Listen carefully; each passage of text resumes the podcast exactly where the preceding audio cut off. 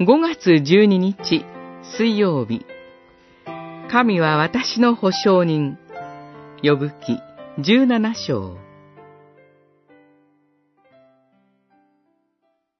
あなた自ら保証人となってください。他の誰が私の味方をしてくれましょう。どこになお私の希望があるのか。誰が私に希望を見せてくれるのか。十七章、三節、十五節。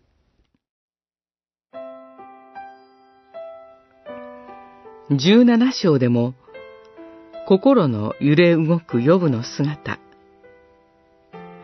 苦難に対する嘆き、責め立てる友人たちの敵意に心が痛みます。人としてできる限り正しく生きてきた予部には苦難の理由がわかりません。それが試練であるのか、罰であるのかさえ。ヨブは、私の人生は過ぎ去り、私の計画も心の願いも失われたと語ります。理由のわからない苦しみは、その人を深く悩ませ、その人生を希望のないものにしてしまいます。人は生きる意味を考えながら生きる存在です。生きる意味、目的を見失って、ヨブは自分の人生が生きる喜びより死を待つ苦しみしかない人生になったと言います。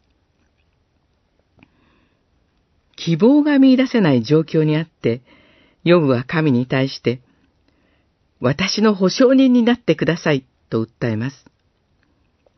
ヨブにとって、神だけが頼るべきお方であり、私たちにとっても同じです。私たちの人生が希望のないものになることはありません。私たちと共にいつも神がおられます。私をお作りになった方が、私の保証人としておられます。このお方を信じて頼るところに、生きる目的、意味が生まれます。